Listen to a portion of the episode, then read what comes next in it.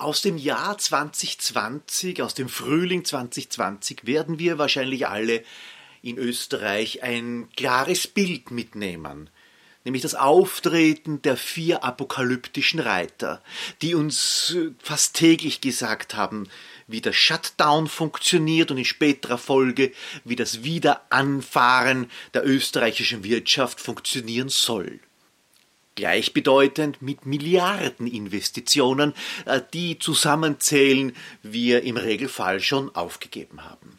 Das Einzige, was wir daraus lernen können, ist, wenn so viele Milliarden investiert werden, und das nicht nur in Österreich, was ja übrigens unser eigenes Geld einmal war, dann zeigt es, wie dramatisch diese Krise grundsätzlich gesehen wird.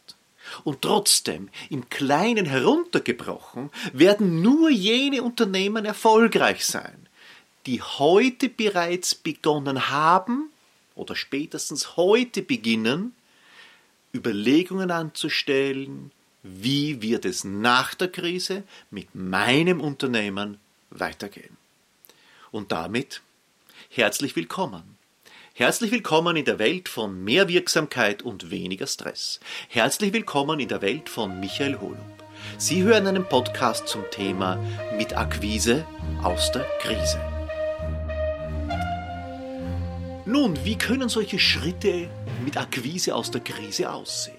Den ersten Schritt haben sehr viele Unternehmen, Gott sei Dank, bereits in der Vergangenheit, in der heißen Phase der Krise erledigt. Sie sind in Kontakt geblieben mit ihren Kunden. Jetzt kann man sagen, notgedrungen, ja, weil es notwendig war zu informieren. Wie gehen wir um mit der Krise? Was bleibt gleich? Was verändert sich? Wie schaut es aus bei Homeoffice mit der Datensicherheit der von den Kunden übermittelten Daten?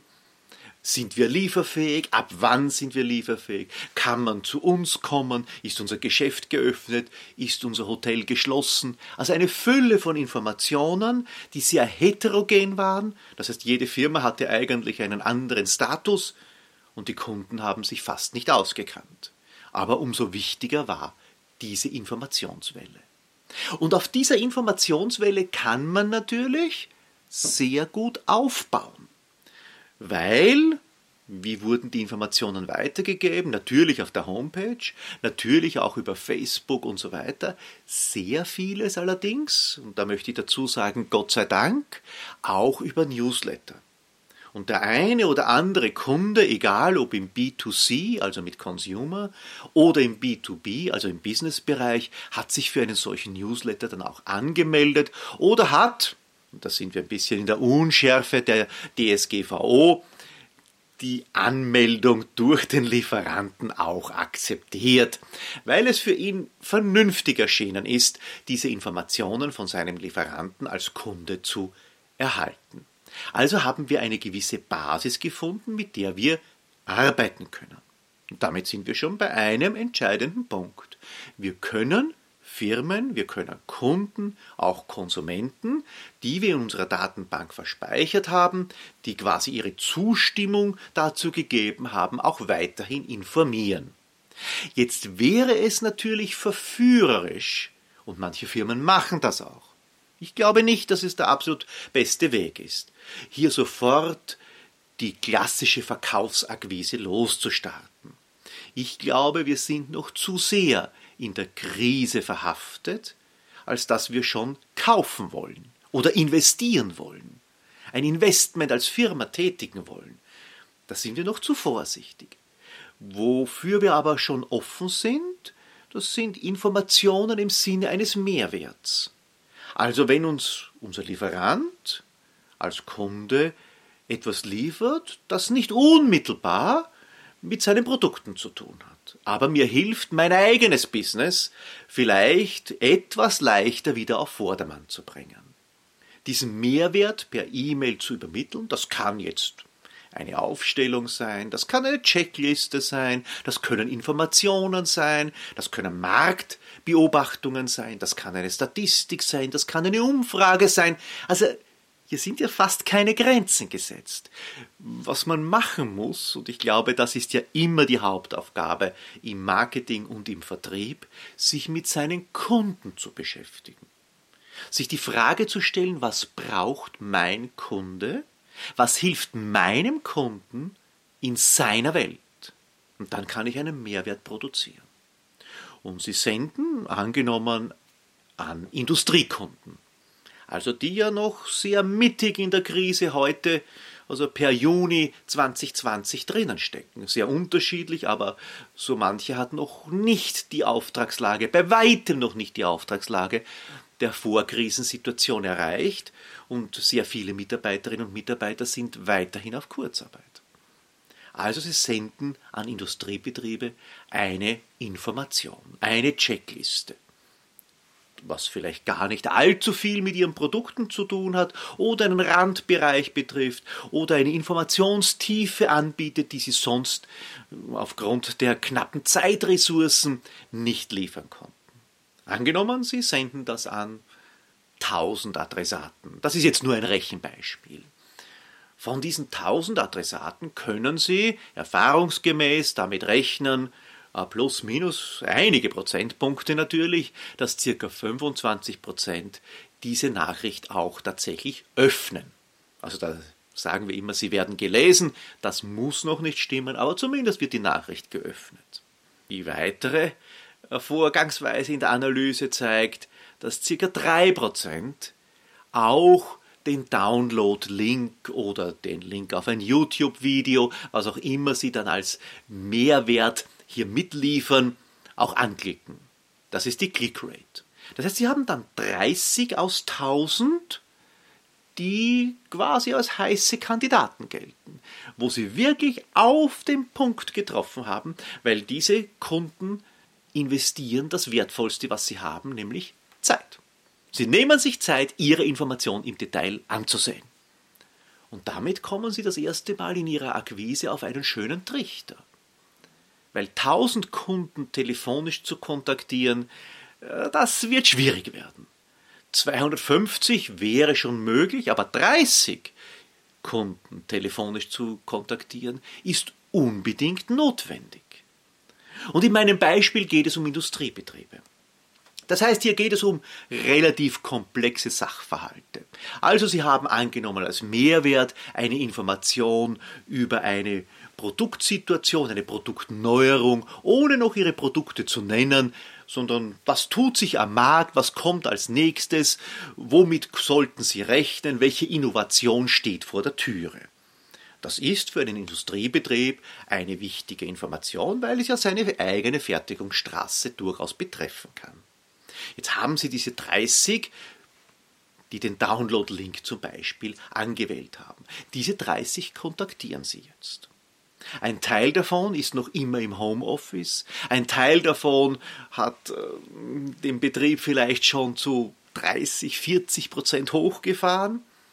Allerdings so richtig mit Investitionen, neuen Produkten will sich ja niemand beschäftigen, aber interessant erscheint Ihre Information ja trotzdem. Und da ergibt sich nunmehr ein interessanter Zwischenschritt. Das ist heute ein Zwischenschritt, zukünftig wird es ein ganz normaler Schritt sein. Sie könnten Ihren Kunden zum Beispiel anbieten einen Videocall. Das heißt, egal welches System Sie verwenden, MS Teams, Skype, Zoom, Hangouts oder WhatsApp, das überlasse ich natürlich Ihnen und Sie bieten Ihren Kunden so diesen Zwischenschritt an. Da haben Sie selbst als Verkäufer weniger Aufwand, nämlich insbesondere Sie müssen nicht hinfahren. Der Kunde auf der anderen Seite kann das vollkommen risikolos einmal konsumieren, weil auch für den Kunden bedeutet es, selbst im Homeoffice funktioniert das problemlos. Er braucht sich nur die halbe Stunde Zeit nehmen, mit Ihnen das Gespräch zu führen. Mehr ist dann nicht notwendig. Für Sie wiederum bedeutet es, Sie haben sehr wohl einen, ich möchte es so sagen, einen gewissen Zwischenkontakt. Der Kunde hat Sie auf Video gesehen, hat Ihre Stimme kennengelernt, Ihre Art und Weise, etwas zu präsentieren. Sie haben den Kunden gesehen, auch hier Stimme und seine Fragen. Das sind gewaltige Stückchen weitergekommen. Sie haben den Erstbesuch durch eine Videokurzkonferenz, ich möchte nicht sagen ersetzt, aber vorweggenommen und können sich dann in späterer Folge für den so dringend notwendigen Qualitätsbesuch, wo es dann tatsächlich um Ihr Produkt geht, vielleicht auch schon um einen Preis, um Lieferzeiten und alles, was sonst noch dazugehört, können sich für diesen Qualitätsbesuch bereits intensiver vorbereiten.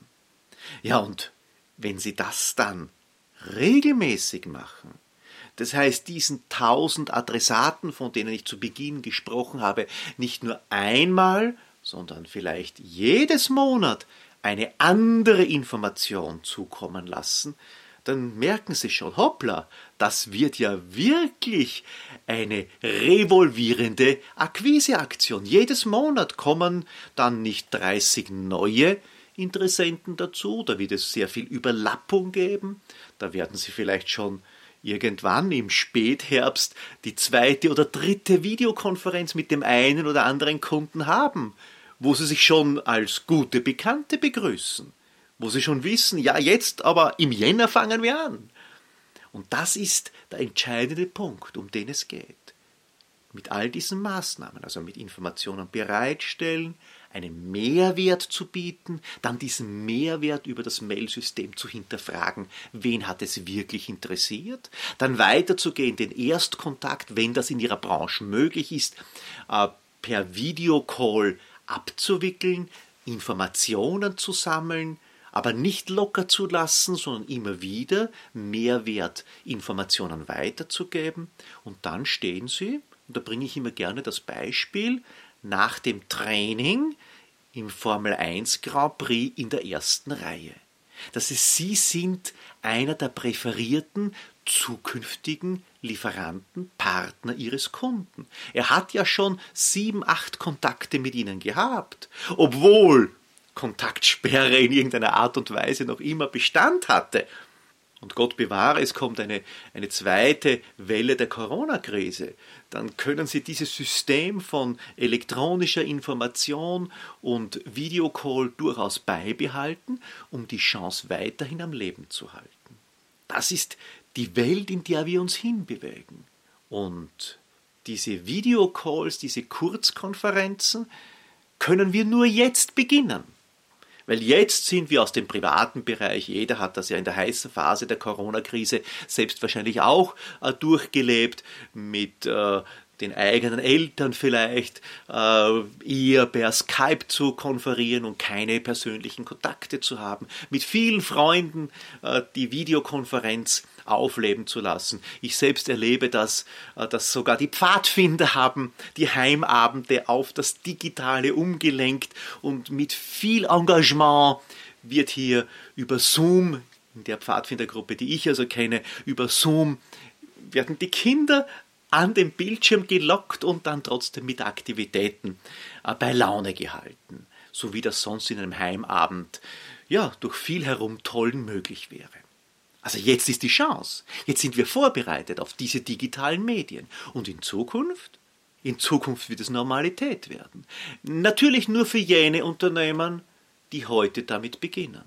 In einem Jahr, wenn hoffentlich ein Impfstoff vorhanden ist und Corona eine Krise der Vergangenheit ist, da braucht niemand mehr beginnen mit seinen Kunden über Skype, MS Teams oder Zoom erstmals zu konferieren. Aber jene, die es schon gewohnt sind, ersparen sich den ein oder anderen Zwischendurchbesuch und bleiben trotzdem in Kontakt mit den Kunden. Und das ist ein ganz ein wesentlicher Faktor der zukünftigen Effizienz. Weil der Kuchen, um den wir in den nächsten Jahren kämpfen werden, wird ja nicht größer. Das heißt, wir müssen ja auch in der Vertriebsmannschaft an Effizienz zulegen. Das heißt, die berühmten, äh, also berühmt weiß ich jetzt nicht, aber ich verwende das halt immer, die DFK-Termine. Diesel für Kuchen oder Diesel für Kaffee. Ich fahre 100 Kilometer mit meinem Dieselfahrzeug und bekomme dann einen Kaffee und beim Gespräch kommt nicht allzu viel heraus. Diese Termine muss ich mir als Verkäufer einsparen. Muss sie vielleicht ersetzen durch eine Videokonferenz, wo der Kunde weiterhin das berechtigte und wertschätzende Gefühl bekommt, dass ich mich um ihn kümmere, weil ich mache ja wirklich eine vorbereitete Videokonferenz mit ihm. Aber ich erspare mir 200 Kilometer, 100 hin und 100 zurück. Also das gesamte System hat Auswirkung, um in die Startreihe 1 zu kommen, wenn die Krise überwunden ist, aber auch um dann während des Grand Prix nicht zurückzufallen, weil die Effizienz des gesamten Teams dadurch natürlich gesteigert wird weil sie so manchen Termin durch einen digital unterstützten Termin hier entsprechend abwickeln können. Und was macht der Kunde? Ihr potenzieller oder bereits Bestandskunde? Wenn Sie ein bisschen Glück haben, findet er diese Information so wertvoll, dass er sie teilt. Er schickt sie an seine Kollegen, Freunde, an seine Lieferanten, an seine Kunden, vielleicht weiter. Und plötzlich ja, das ist dann Empfehlungsmarketing in der Reinkultur. Und was haben Sie dann erreicht? Sie als Unternehmen haben durch eine kleine Maßnahme, die Sie kontinuierlich nachverfolgen, erreicht, dass Sie weiterempfohlen werden und dass Sie durch diese Weiterempfehlung in der Startaufstellung Ihrer bestehenden und potenziellen Kunden immer weiter nach vorne rücken. Das war schon immer wichtig. Aber jetzt, also nach der Corona-Krise, wird es doppelt so wichtig. Ist das schwer? Naja, ich weiß es nicht. Also ich weiß es schon. Es ist Schwerstarbeit. Und zwar nicht die Arbeit selbst, ein solches System dann abzuarbeiten, sondern es zu etablieren. Es gibt unheimlich viel Widerstand in jedem Unternehmen, es überhaupt anzugehen. Die Begründungen sind, das wollen unsere Kunden nicht, das brauchen unsere Kunden nicht.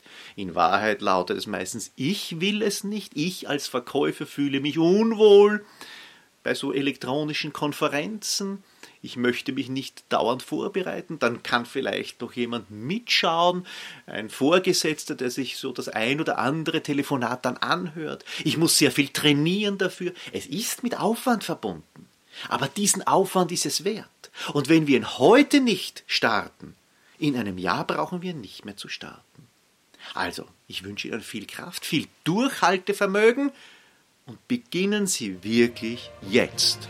Ja, genau jetzt alles Gute und bis zum nächsten Mal.